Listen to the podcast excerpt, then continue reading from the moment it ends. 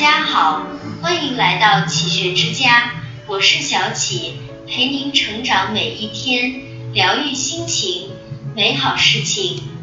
读书也许不赚钱，但能让我们越来越值钱。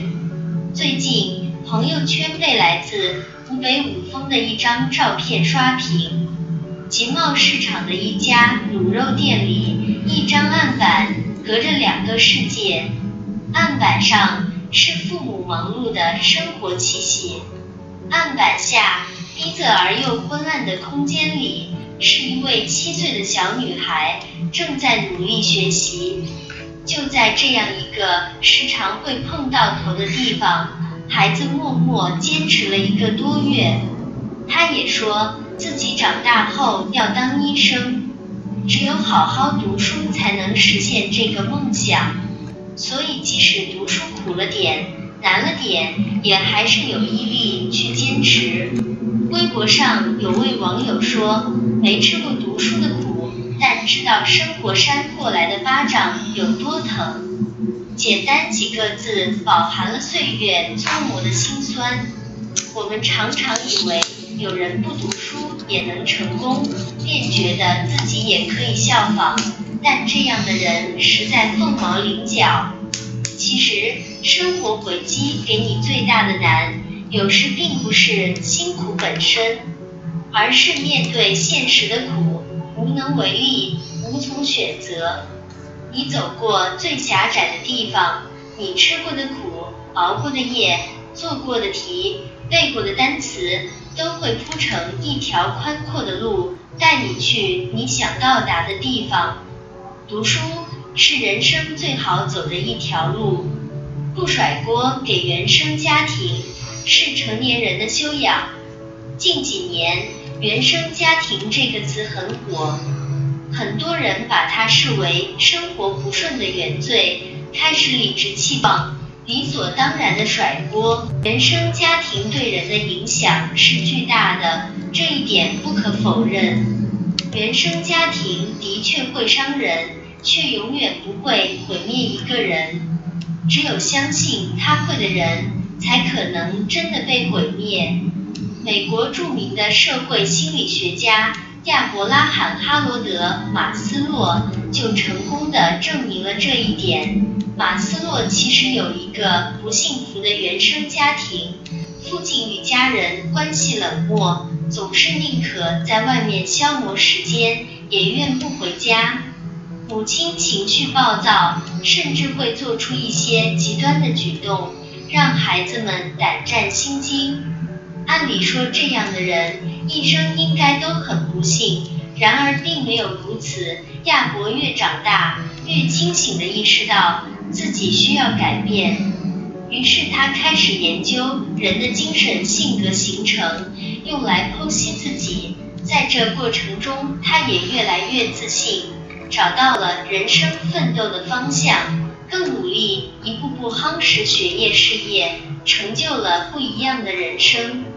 东野圭吾在《十生》中说：“谁都想生在好人家，可无法选择父母发给你什么样的牌。”你只能尽量打好它。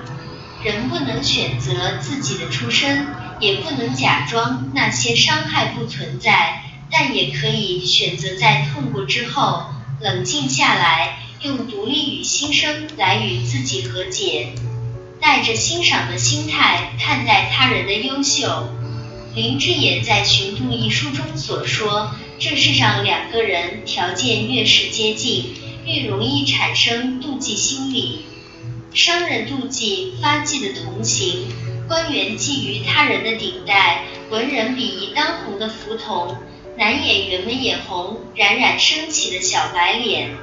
总之，财富与知识的积累，无助于人类一交心中妒忌的快垒。人们永远带着自己的同类向死掐。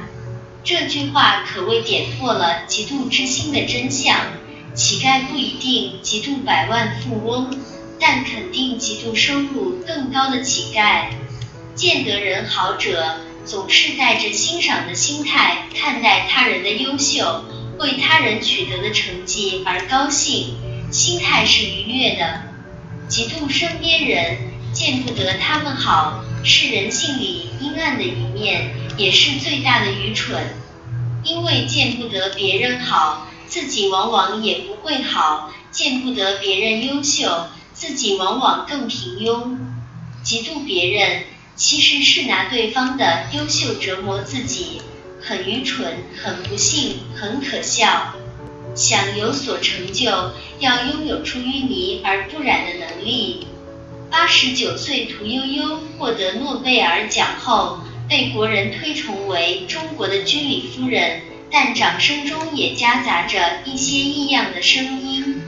有人指责她不够淡泊名利，过于高调；有人认为他不在家带孩子，注重事业，对家庭不负责任。